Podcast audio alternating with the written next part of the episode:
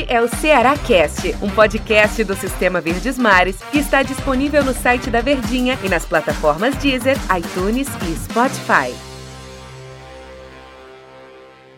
Fala pessoal, um abraço para todos vocês, sejam bem-vindos. Mais um episódio do Cearacast. Todos sejam muito bem-vindos ao nosso Papo de Todo Dia, aqui é a nossa resenha de todos os dias, aquele espaço que é reservado para as notícias do Ceará, para as notícias do Vozão. Muito prazer, eu sou o Mantero Neto e todo dia, em todo episódio, a gente conta com a presença de um companheiro nosso do esporte, né, do Sistema Verdes Mares, normalmente os nossos comentaristas. E hoje estou mais uma vez ao lado de Tom Alexandrino.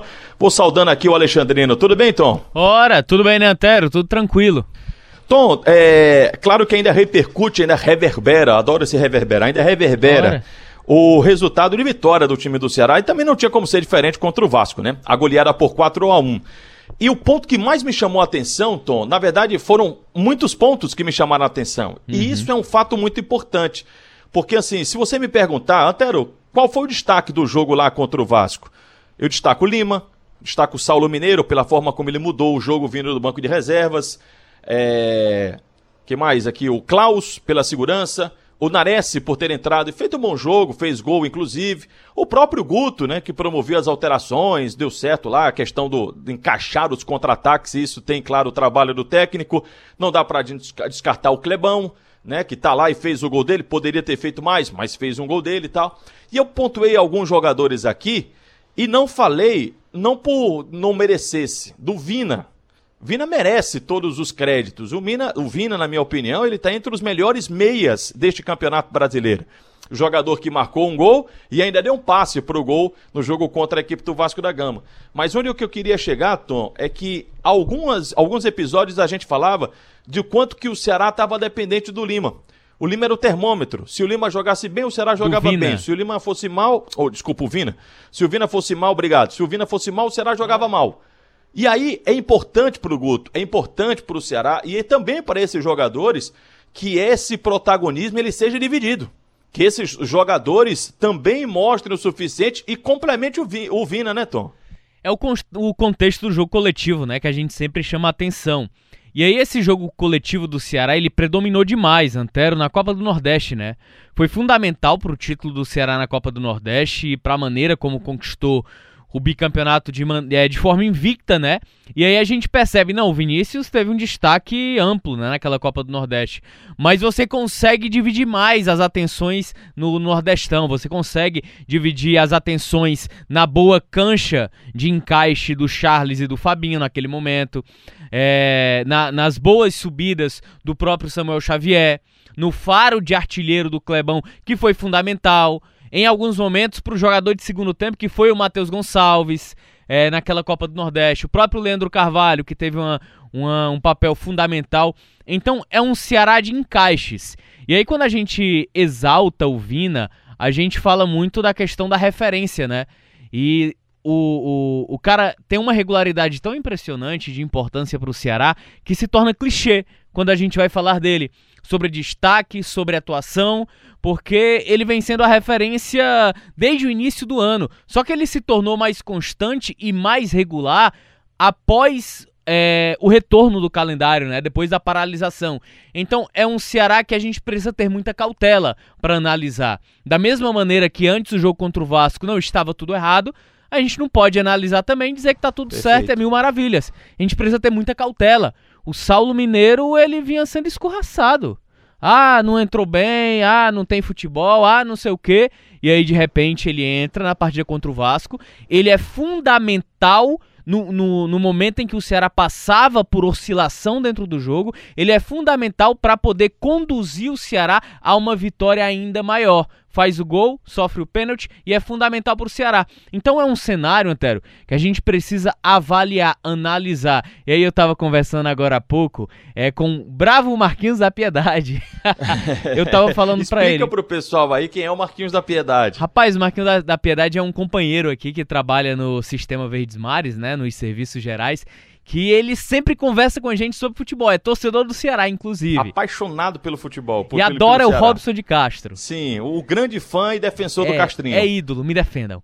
E aí eu tava falando pra ele, cara, agora a gente vai ter uma margem para analisar de fato o trabalho do Guto, analisar o elenco do Ceará e aonde o Ceará ele pode chegar, mas eu acho que é importante destacar, Antero. É, final da 23 rodada para Fortaleza e Ceará. A gente olha a primeira parte da classificação é, do Campeonato Brasileiro. A gente tem entre os 10 Ceará e Fortaleza juntos. Então isso é um orgulho muito forte. E nos dá a sensação, eu acho que só reverbera aquilo que a gente já tinha conversado em outro momento no show de bola o Ceará esse ano, do Guto Ferreira, do elenco que foi formado, por mais limitações que em alguns momentos eles, ele pareça ter, não é uma equipe com perfil para brigar contra o rebaixamento. Dois pontos aí, Tom, que você falou e eu gostaria de, de repercutir. Opa. A palavra cautela, e eu acho perfeito, achei perfeita a sua colocação. Inclusive, a gente tem muita cautela aqui seja para criticar ou para elogiar. Isso. Né? É, a, agora sim, a gente pega uma referência e a gente trabalha em cima da referência do jogo. Até explicando para o pessoal que está acompanhando. Pô, você precisa ter cautela, por que, que vocês estão elogiando, por exemplo, por que, que vocês estão exaltando a atuação do Ceará e essas atuações individuais? Porque a gente pega, eu estou pegando a referência daquele jogo. O Saulo Mineiro, que o Tom está falando aí, o Saulo Mineiro há duas semanas ele estava jogando sub-23. Isso. Ele estava jogando o campeonato de aspirantes. Depois de ter passado por um problema, né? Teve a contusão, depois teve a Covid e tal. Aproveitou o período problema do Sub-23 para né? pegar ritmo de jogo. Teve o Como problema é é, no coração dele também. É, teve o problema um no coração também, né? Teve que passar por um procedimento e tal. E aí o cara entra contra o Vasco, faz um gol e sofre um pênalti e, e aí dá uma tranquilidade para o time do Ceará. Claro que esse atleta nos dá uma perspectiva. Pô, se ele repetir o próximo jogo assim, porque infelizmente a gente não consegue ver os treinos, a gente não pode ver os treinos. Então a nossa referência é o de campo. Isso. É o de jogo. E a nossa referência vai ser essa aí, de jogo a jogo, de atuação em atuação. Lima, por exemplo, fez um bom jogo contra o Vasco? Fez. Mas por todas as referências que a gente já teve, e aí uma situação totalmente diferente, eu ainda acho que o Lima tá devendo. Eu tô concordo. Concordo. Acho também. que ele ainda pode render mais do que se colocou e pelas referências que a gente tem. Ele é um jogador vagalume dentro de campo. Sim. E ele tem sido vagalume em jogos. Algum, é, não é a primeira vez que ele faz um bom jogo. Ele faz um bom jogo, e daqui a pouco ele no próximo jogo ele não vai bem. Aí daqui a pouco ele faz metade de um jogo bom. Então, assim, no geral, Lima, para mim, ainda tá devendo, apesar da grande atuação que ele teve contra o Vasco da Gama. Saulo Mineiro, para mim, já é um ponto muito mais positivo. Porque a referência que a gente tem dele é muito pequena e essa referência pequena ele já fez a diferença no time do Ceará. Isso. Então, assim, aos poucos a gente vai tendo exatamente essa referência e a gente vai poder analisar agora com mais calma, até sendo mais crítico com o Guto Ferreira, porque, como ele mesmo tinha pontuado, com mais tempo ele disse que ia dar mais alegrias ao torcedor. Então, com todos esses elementos, a gente consegue olhar melhor para o time do Ceará. E, de fato, após primeiro período de descanso, que o Guto Ferreira até disse que seria muito importante, foi um Ceará bem melhor contra a equipe do Vasco da Gama do que um Ceará que a gente viu nos, nas últimas rodadas do Campeonato Brasileiro, né, Tom? E é importante, Antero, a gente destacar também que era um Ceará que tinha ausências que você se assustava. Ausências que assustavam, como a referência do Sobral, como a referência de última hora do próprio Charles em campo, é, o Panhussá também, que não foi a campo e de repente o Klaus foi relacionado, sendo que no jogo anterior ele ficou de fora por opção técnica, não foi opção física. E aí vale destacar muito esse trabalho de rodagem que faz o Guto, né?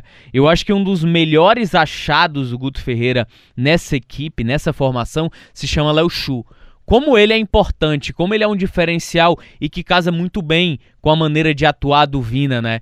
É, o Leandro Carvalho em baixa, o Léo Chu ganhou essa posição e é um dos titulares absolutos ali no setor de ataque. No setor ofensivo do Ceará, tirando o Clebão, né? Porque é a única referência que tem, eu só vejo como titularidade cativa nesse momento o Vina e o Léo Chu. O lado direito, que é o lado ali do Lima, na minha cabeça ainda está em aberto para você ver, né? O que você disse, né? Uma oportunidade.